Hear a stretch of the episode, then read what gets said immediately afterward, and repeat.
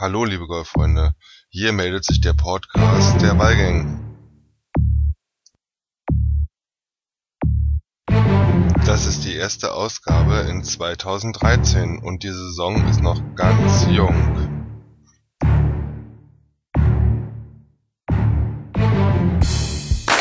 Ostern ist vorbei und wir haben bis heute noch nicht eine einzige Runde in Deutschland auf einem Golfplatz spielen können.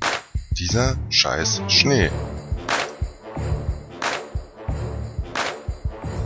Na gut, das stimmt nicht ganz. Ich hatte zumindest das Glück, Ende Februar ein paar Runden an der portugiesischen Algarve spielen zu können und das auch noch bei schönem Wetter, während hier der Tiefschnee angesagt war. Im Februar standen schon bei vielen Vereinen die Turnierkalender für 2013 fest. Nur leider mussten sie im März bzw. Ende März feststellen, es müssen die Turniere wieder abgesagt werden. Also nichts ist mit einem Osterscramble oder irgendwas in dieser Richtung.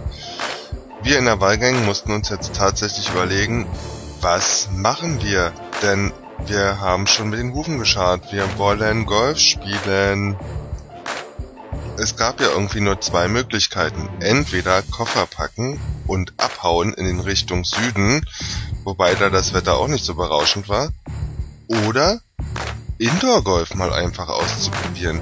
Wir haben uns dann für die zweite Variante entschieden und waren Karfreitag in Berlin einfach mal in einer Indoor-Golfanlage und haben geschaut, wie sich das so macht.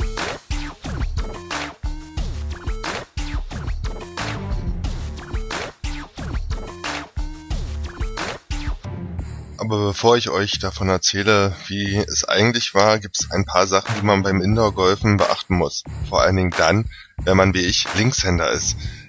Denn nicht jeder Simulator ist auch so aufgebaut, dass man ihn als Linkshänder benutzen kann. Leider. Also bei Buchen immer mit angeben. Aber jetzt zu der Frage, macht es Spaß und bringt es auch was?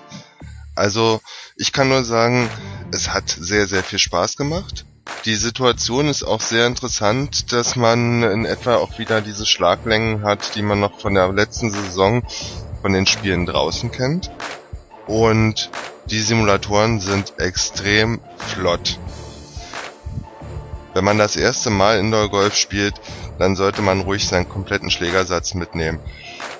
Relativ schnell stellt man dann fest, welche Schläger man eigentlich nur noch braucht. Bei mir war es zum Beispiel so, dass ich dann nur noch den Driver brauchte, äh, das Fairwayholz, Neuner Eisen, Pitching Wedge und Lob Wedge und natürlich den Putter. Das war natürlich dann fürs zweite Mal wesentlich einfacher.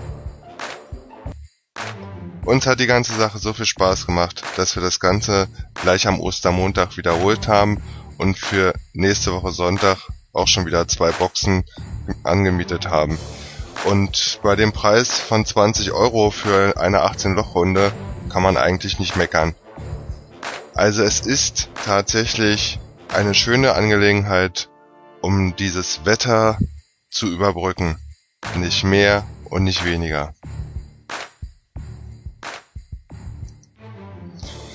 Ja, viel mehr gibt's eigentlich nicht zu berichten, was in den Wintermonaten hier abgelaufen ist mit der Wahlgang. Ich selbst habe nochmal unseren Blog überarbeitet, der seit heute in einem etwas anderem Design erscheint und ich hoffe, ihr werdet auch weiterhin die, meine Beiträge auf wahlgängen.de lesen und euren Spaß haben. Ich freue mich schon auf eure Kommentare und wünsche euch allen ein schönes Spiel, wenn es denn mal endlich losgeht. Bis dahin sagt Stefan Tschüss.